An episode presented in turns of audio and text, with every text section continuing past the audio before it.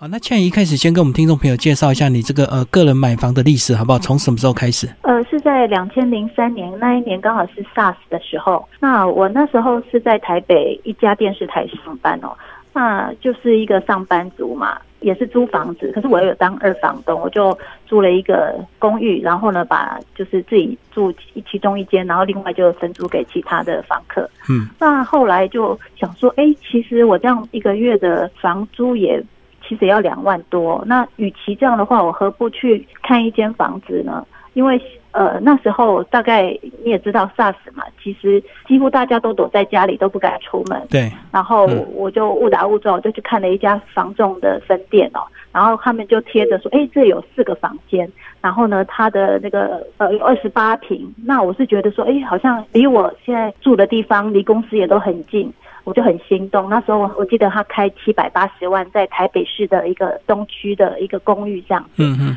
然后我就很兴奋，我就跑去看看完之后我也很喜欢，可是我就想说啊，既然是 SARS，然后房东又跟我说你是我这个月第一个客人，我就听到说那应该有蛮大的一个杀价的空间，我就从七百八十万的一个开价，我就后来就是六百六十万就买到。这个台北市东区的房子哦，这个这这个是我第一间房子。嗯，那这样其实也就像我呃所估计的一样哦，就是每个月的贷款大概比我的房租哦原先的房租大概只有多个几千块。那我就从这个二房东呃晋升为房东哦，因为我也把其他的房客也一起带来我的新房子。然后就跟着我一起住，这样，这是我第一间房子。那后来又隔了很多年，大概九年以后吧，我因为那时候已经那个结婚了，然后又有个小朋友，我就觉得说好像不能够再希望让他有个环境，因为那时候我也刚好就是离开婚姻啊，我想说那应该给小孩一个更好的环境，然后刚好手边又又有一笔存款，这样，所以我就我又买了南港的另外一间房子，就是也是就是跟小朋友一起住这样。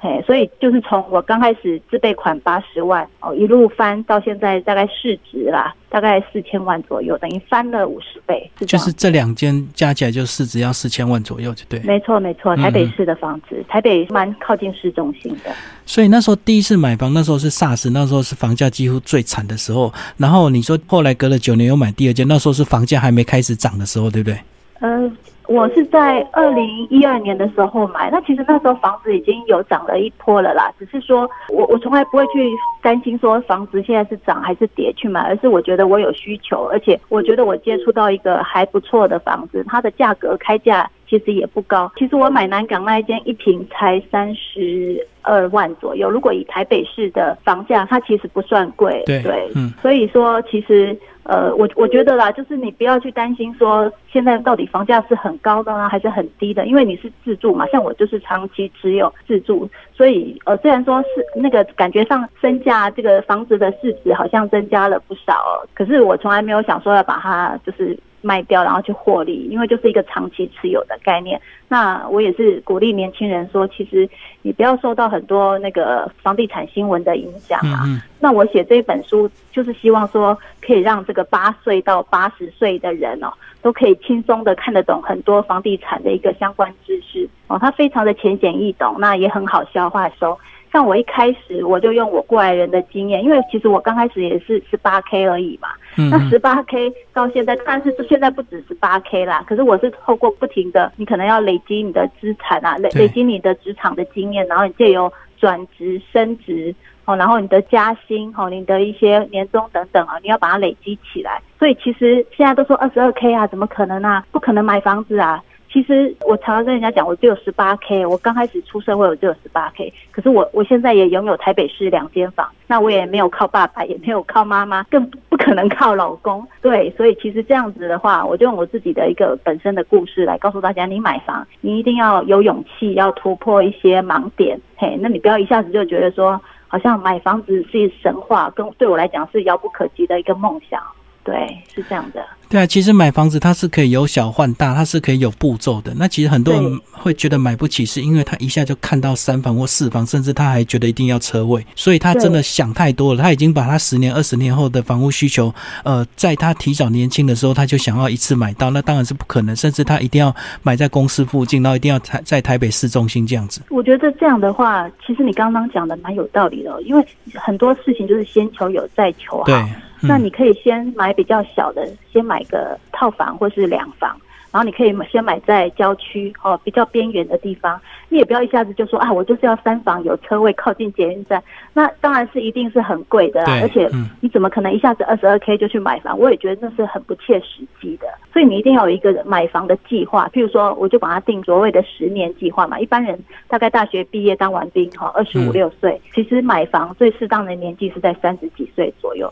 那等于中间你有长达十年的时间了，你可以好好的去做这个投资理财计划，筹措你的自备款。那我这本书里面都有详细的讲说，哎，其实你可以呃透过什么样的方式，你用什么样的心态，然后你用做什么样的准备。譬如说，你就在早期，你可能还没有这么多自备款的时候，你就开始可以去慢慢去想说，哎，你以后你可能想住在哪里啊？是想住在这个老家附近呢，爸爸妈妈附近呢，还是公司附近呢？还是说，呃，你希望你的小以后有小孩之后，你希望他有一个好的学区哦，明星学校附近？其实这个都可以慢慢的在这个十年当中啊去做一个思考。那也有人说啊，以后我老婆连她在哪里我都不知道，我为什么要去想买房？嗯，那我身边就有一个那个故事，就是有一个年轻人，呃，他是在内科上班嘛，内湖科学园区嘛，是。他其实他知道他以后要被公司派到国外去，可是呢，他就想说，哎，那这样的话，我与其就是租房子哦，那我倒不如就是说把租金哦拿来买房。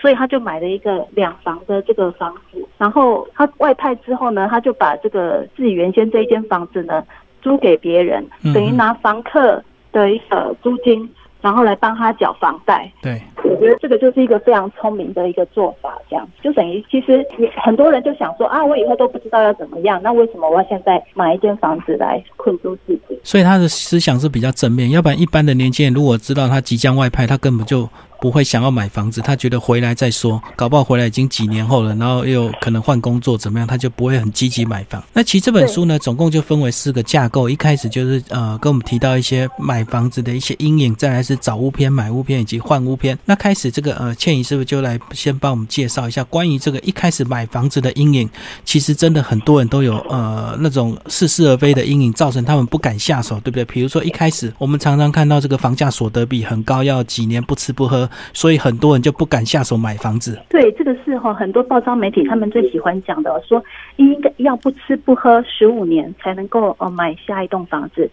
呃，或者是说，这个其实是呃，大家都会被这样的一个数字吓到。那我们什么叫做房价所得比呢？其实它就是一个公式啦，就是说把这个住宅总价的一个中位数，然后我们去除以家户哦年可支配的所得的中位数，那得出来就会是这样的数字哦。那根据二零一六年第四季哦这样的一个内政部的统计哦，其实全国的房价所得比是九点三五。那那个台北市高达十五多，所以媒体就会用这样的一个数字去告诉大家说：哇，天哪，要不吃不喝这么多年，我才能买下房子。那我就在想说，你为什么要不吃不喝呢？你难道不能去办贷款吗？是谁有办法就是这样现金？他那个算法就是告诉你要等于是你要现金买房，所以他告诉你房子总价多少钱，你一年收入多少钱，所以你要存几年这样子。可是除非你是真的实力很雄厚的这个所谓的投资客或者是这个资产家，不然一般人怎么可能直接现金买房？都是一定办贷款的。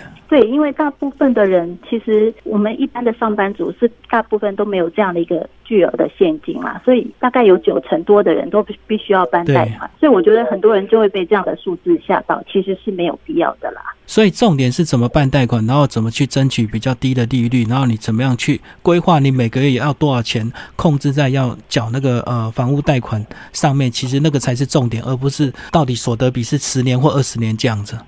对，这个是呃很多人哦，他有一个先入为主的观念哦，所以其实不要为。被这样的一个数字误导，所以这个是我第一个要强调，要破除买房的第一道阴影。这样，那其实总共有十道阴影，听众朋友可以找这本书好好的来阅读了。那另外还有一道阴影要特别跟听众朋友强调一下，呃，也是现代人很多人会有一个迷思，就是我们现在这个呃少子化，那人越来越少，那人口变少之后，房价就会跌，所以很多房子就会呃没有人买。所以呢，万一未来房市供过于求，现在买房要干嘛？或者是他会认为说我等十年、二十年再来买，到时候搞不好就很多空屋，因为我们台湾人已经变很少了这样子。其实我倒觉得说哈，这个大家都会这样讲啊，就说啊以后少子化啊，那而且爸爸妈妈会留给我房子啊，那我有必要买这个房子吗？那到时候也是一定是供过于求的。那其实呃有一个统计是蛮特别的，就是说虽然这几年新生儿的这个人数大为减少，可是呢我们的这个家户数啊却一直在增加。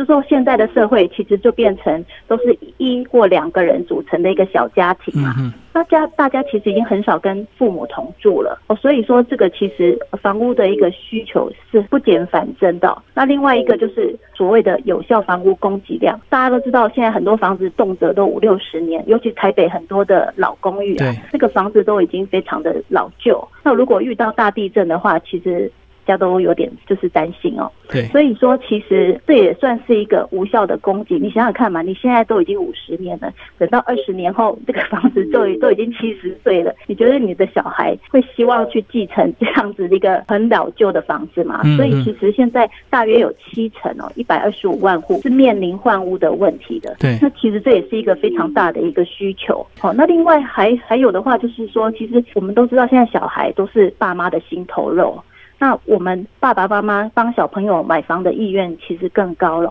那以后呃，随着这个老龄化，那我们跟小朋友怎么办呢？就是我们银法族除了不跟小朋友住之外，你原本大的可能三房，你可能会想说啊，年纪大了三房可能扫不动了，而且或是我本来住。呃，公寓我也爬不动楼梯了，我想要换个电梯，好，我大换小或公寓换电梯等等的需求，其实也会更多。所以说，其实少子化，你说，哎，房以后房子空屋很多啊，那可是还是会有很多换屋的需求。就像我刚刚讲的，对，因为你老龄化的社会，你一定会衍生出很多老龄宅的问题，而且以后的年轻人。谁会跟你 这个三代同堂了？他们一定是希望说自己独立自主，不管是单身啊，或者是不婚啊，或者是他成家。而且现在离婚率大家都知道越来越高了，那也很多有重组家庭的这样的一个换屋的商机哦。所以其实我觉得现在为什么市面上两房的小宅的产品会卖得下下叫，就是因为哦，其实有很多的需求是。随着社会变迁哦，所衍生出来的，那我这这些呢，都是维持整个房市在成长的一个需求的动能，所以真的不需要杞人忧天呐，就想说啊，少子化了以后，这个房子会很多啦，那小朋友。会继承我们的房子啊？其实我觉得都想太多了。所以刚刚讲到一个重点，就是说，呃，因为很多这个老公已经很老了。假如你现在是年轻人，你要买房，你也不可能去买个五十年的公寓，对不对？所以它这个供给表面上，呃，是一个供给，可是根本是无效的一个供给，因为不会有人买。那甚至有很多是盖在以前那个郊区那种呃那种别墅，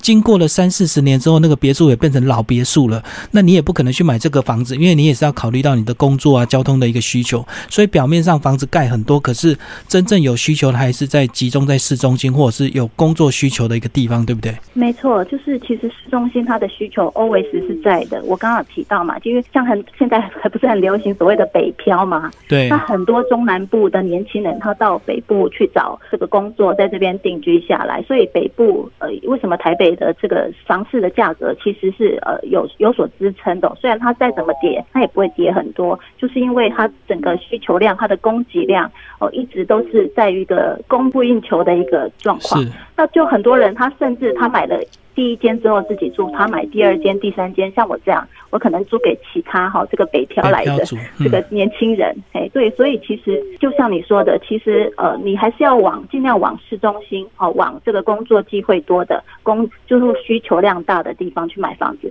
这样的话呢，你这样的你的房价比较不不太会受到这个波动，而且也比较有支撑，你的房价是有撑的，这样子比较保值。就是它有稳定的支撑，它呃也许不会大涨，可是它也不可能大地，它它就是有一个固定的价值在这里就对了。对对，没错。好，那进入到第二个章节就是找屋篇了。那里面有总共有六个忠告，那听众朋友可以找来看。那我们来跟听众朋友聊一个这个，呃，我个人觉得比较重要的是说，从化区房子大又新，山高水远有关系，好邻坏邻差很多。这个是很多人一开始在找房不会注意的，对不对？对，就是他看到房子很漂亮，然后他觉得环境很优美，他也不考虑说他以后通勤到底要花多少时间，他可能就会去郊区买个新房子这样子。哎，其实。实我觉得这是很多年轻人的通病哦，因为我们常看到从化区的房子，就像你说的，又大又新，真的好漂亮，而且价格又比这个市中心便宜很多，啊，就很心动，一下子就想要把它签下去哦。可是就会，你如果有机会，你到晚上的时候，你去那个从化区看看，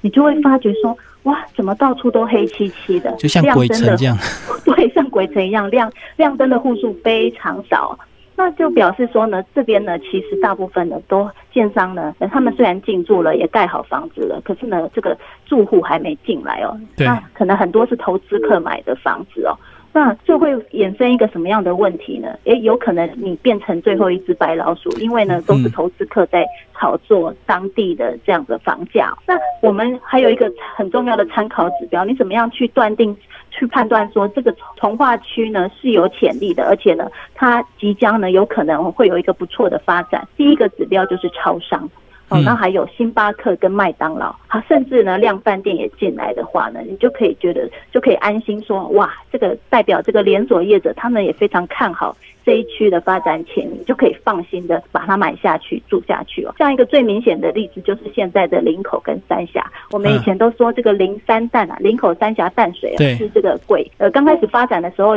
类似你刚刚讲的，在同比如都像鬼城一样的状况。可是后来你看，现在林口起来了，三峡也起来了，那淡水呢，它慢慢这几年也发展起来了。哦，这个就是可以你去看看说，哎，这边到底是不是超商、星巴克？麦当劳跟量饭店都已经进驻的时候呢，就表示说这个从化区呢，它已经有了一定的这个发展，所以它有一定的客群，就可以安心的去做一个选择，这样子。所以即使从化区它未来是真的有潜力，可是你也不需要抢第一个，对不对？因为它可能要经过十年、二十年才会规划完整。那你不需要在第一年就买最新的房子，而且那时候新房子可能又是最贵的时候，然后去熬二十年才等到这个星巴克或者是这个量饭店进来这样子。对，没错。你看新业计划区那个。居民也忍受了二十几年，就是捷运一直在施工啊，当地一直在施工哦，所以其实你要去想说，哎，你要先去忍受这二十几年，然后像鬼城一样的日子吗？还是你等到它发展到一定的阶段，它可能虽然比刚开始卖的时候稍微贵一点点，可是其实如果以长远来看的话，其实你也不用急于那一时，因为真的不会差距很多，而且。还有一个最关键的问题是，你刚开始搬进去，如果你周边这个都没有什么房子的时候，银行不见得愿意贷给你，呃，就是你可以负负荷的一个层数，你可能要付出更多的自备款。那对于一般的这个呃民众来讲，其实是一个很大的负担。哦，就是它不够成熟，银行也不是笨蛋傻瓜，它不会这个呃贷给你比较高的层数，变成你自备款要更高就对。对银行，他也会去评估说，哎，那这样贷贷给你是不是风险太大啊？他们也会去评量、去考量说，哎，那这样是不是我贷给你的程度就少一点，我风险也小一点？这样。对，然后等你熬到二十年之后，你的房子已经变二十年的中古屋了，然后可能旁边盖的又是新房子，人家又会买旁边的新房子。等从化区已经完整之后，不一定会 选你这个二十年的中古屋这样子。所以我们一般都是建议说，你要么就找一个，它其实已经发展到相对成熟，或者是它其实本身它旁边有一个比较呃，虽然是一个老旧的市区，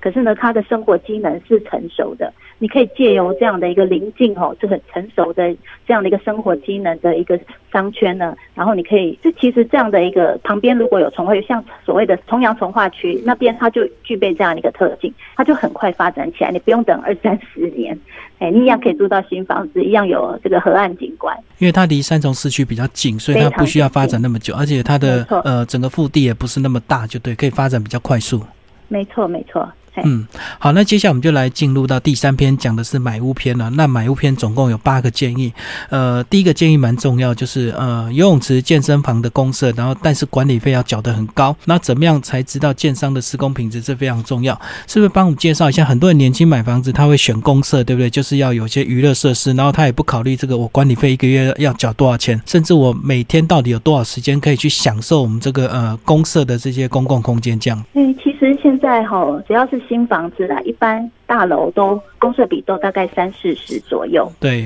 对，那因为它里面塞了很多，就像你刚刚讲的，有健身房啦、KTV 啦，哈，呃，什么儿童阅览室啦，对，所以看起来没轮没换，甚至有的还有游泳池哦。嗯，那很多年轻人就觉得啊，好开心哦，我好像住在里面，我每天都可以去运动啊，可以去健身哦。那其实这个羊毛出在羊身上啦，这些其实都是你在负担的。我们举个例子来讲哦，就是说，呃，假设。你房价花了一千两百万，可是实际上你的平数只有三十平，因为有十平都放在公社嘛。对，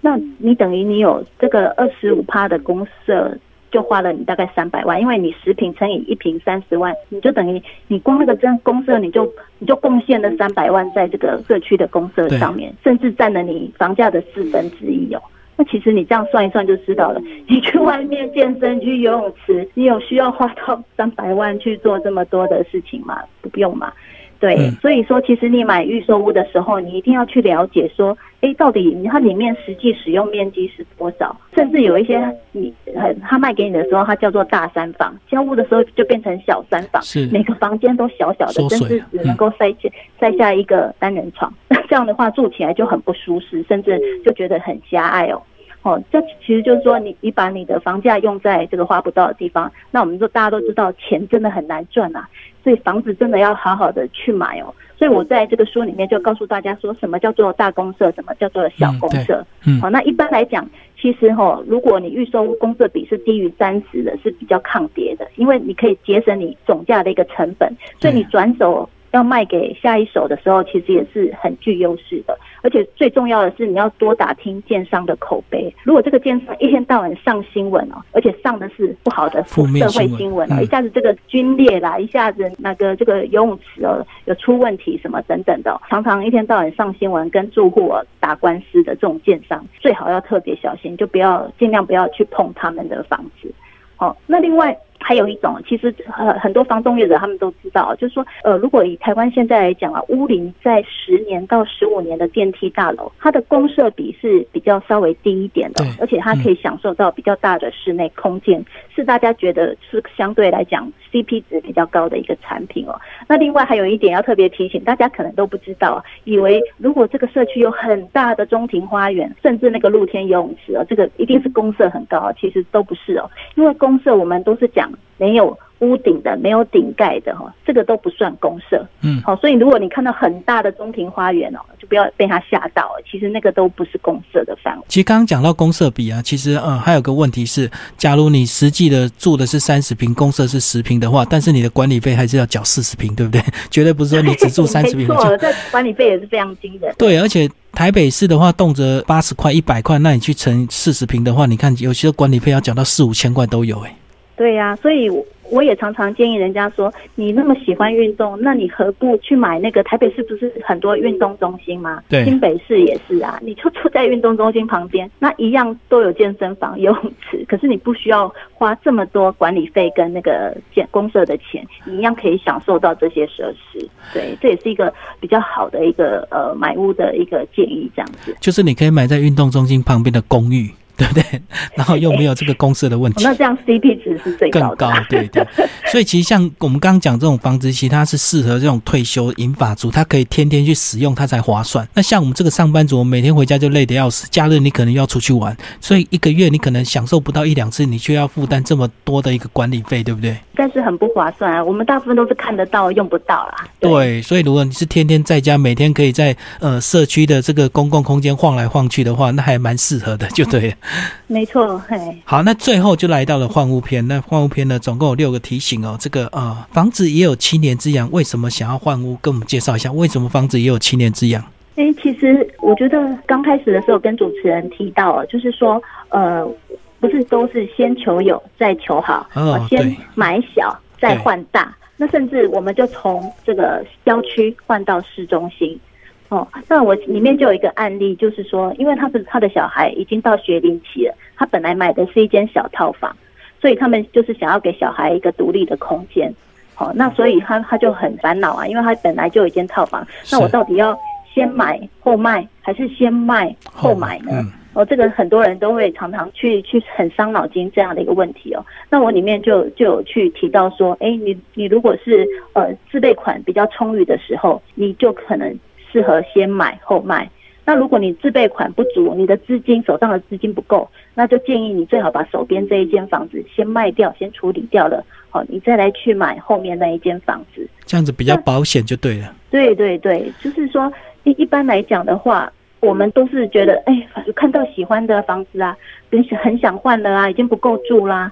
那小孩也有马上要去这个上小学的问题啊。哦，那那看已经喜欢后面，就是已经喜欢一个新的房子之后，那你手边这一间怎么办呢？到底我要先买后后卖，还是先卖后买呢？那那现在其实呃，因为呃，政府已经取消所谓的一个第二屋贷款，最高贷款你只能贷六成。前几年为了要这个抑制房价嘛，所以它规定你只要是第二间哦，你你只能够贷六成，所以变成很多人都必须要先卖掉才能买。哦，那现在因为没有这项限制了，所以你也可以考虑说，哎，先买再卖。可是我刚刚提到，就是要衡量每一个人的一个状况都不一样，那有很多不同的一个优点跟，就是这两项都有优点也有缺点，所以要。衡量自己不同的状况，好再来做决定。如果你先买再卖的话，到时候就怕等你这个买的房子快交屋的时候，可是你旧的房子还没卖掉，所以你就是可能这个会有那个签约金或者是经济上压力一个很大的一个问题。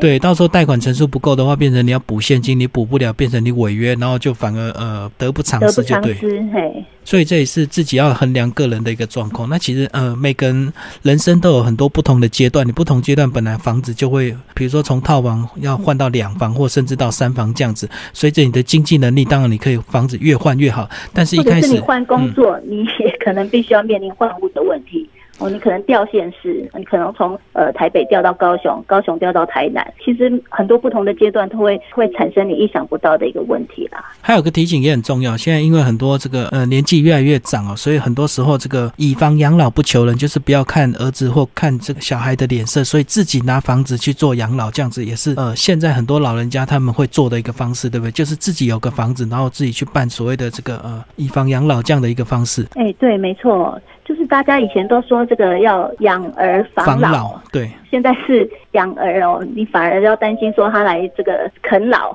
所以说我们都觉得现在其实你如果有一个哑巴儿子哦，他不但不会啃老，反而会养你哦，其实是最棒的一个方式哦。那当然也不用跟下一代。伸手拿钱哦，那其实下一代其实大家也知道很辛苦，因为他们现在其实要面临呃，可能当夹心饼干哦，可能有更多的一个压力哦，所以现在政府就鼓励很多这个民营银行哦，还有这个公股行库哦，现在已经有十一家银行哦，他们推出所谓的以房养老的这样的一个方式哦，那等于说你就拿你自己的房子去呃跟银行贷款，然后呢，银行每个月就付给你。哦，一笔生活费一般是两到三万左右，依照房子的价值哦，然后然后来看这样子。那其实呃，如果从二零一五年开办到现在，其实全台湾大概现在已经有突破两千件了，那核贷金额大概也上百亿哦。那其实说很多人就会说，那这样的话。那以后如果万一我过世了，那我的房子是不是就被银行拿走了？那很多人会这样想哦，其实并不是哦，就是银行会请你的继承人哦来问问看，说，哎，你愿不愿意清偿这一段哦，这个长辈哦他们所借的这样的一个贷款啊？因为它叫所谓这个隐房养老，就是逆向的房地产的这个逆向的抵押嘛。那其实等到这个呃申请人他万一过世之后啊，那我们一般来讲，银行业者都会问他说：“哎，那你如果愿意清偿这个贷款的话，那你只要把这个房子他借的金额清偿完毕，我们就会把房子还给你。或者是你也可以选择说，那你就卖掉房子来还这个贷款，或者是你也可以就是跟银行哦再去申请新的房贷，借新还旧。嗯嗯嗯。对。那如果真的继承人说啊，这个房子已经这么旧了，我也不想要了，那贷款。他也不想处理了，那银行就会跟法院申请拍卖这个房子。好，可是这个价金就变成要还银行的贷款。那其实有剩的话，还是会要给继承人呢，并不是就变成银行的。